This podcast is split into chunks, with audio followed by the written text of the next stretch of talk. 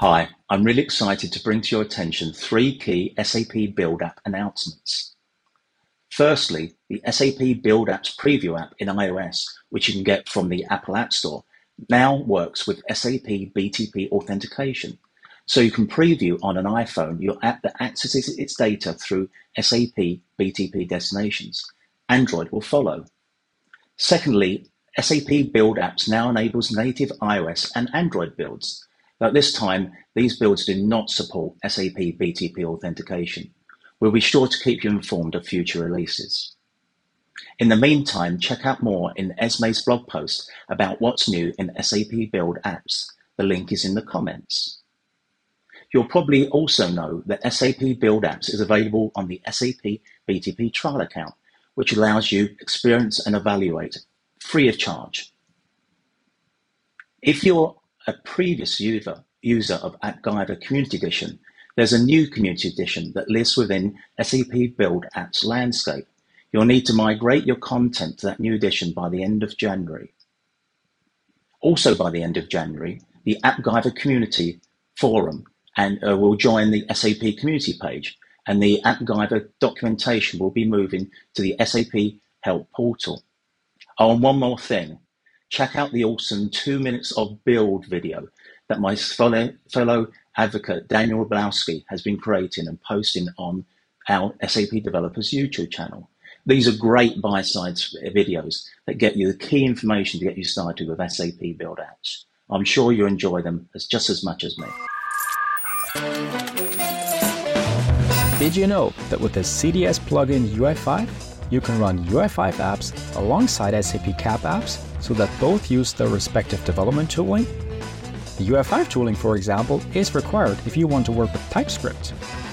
The CDS plugin UI5 is built into the SAP Fiori Tools application generator and makes sure to properly serve your front-end apps alongside the SAP CAP server. You might have seen the announcement last week about OpenSAP. The platform that OpenSAP is running on will be discontinued in 2024, and much of the active content will therefore be moved to learning.sap.com. Personally, as somebody who has worked on creating and delivering several OpenSAP courses over the years, I'm happy to see that the spirit of what the content is will live on on learning.sap.com. I look forward to seeing many great new OpenSAP style courses there on learning.sap.com in the future. So be on the lookout for the content migration and courses coming to you still on the new platform in 2024. There are numerous online and in-person opportunities for you to initiate or advance your skills in building applications with SAP HANA.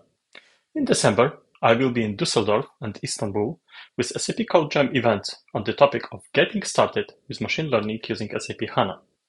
No prior background is needed. Just bring your curiosity, enthusiasm, and a laptop. Registration for this free hands-on event is open, but seats are limited. You can find links in the description of this news episode.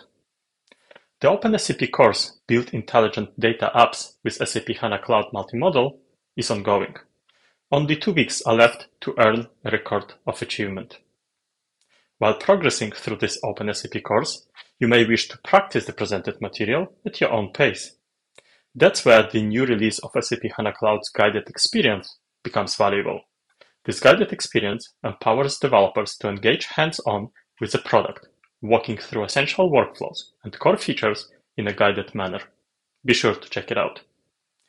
For those of you who are well-versed in SAP HANA Cloud and are seeking more efficient execution of repetitive administration tasks, our product team has published a series of new tutorials. These demonstrate executing SQL statements from the command line or showcasing the use of clients or Node.js applications to call SAP HANA Cloud REST APIs. Happy learning! Hola, SAP developers. In case you missed it, the SAP BTP Guidance Framework was recently announced. It offers a central access point for architects, developers, and administrators to build and run enterprise-grade solutions on SAP BTP. As part of the framework, you can find the reference architectures for SAP BTP, which are now also available in the SAP Discovery Center. Each reference architecture includes an architecture diagram, some guiding information, and a host of other resources to help you understand its scope and how it integrates with other SAP business applications. They are ideal for those who may struggle to architect solutions on SAP BTP and want some guidance on, for example, service selection and integration. I'm including the links in the description below.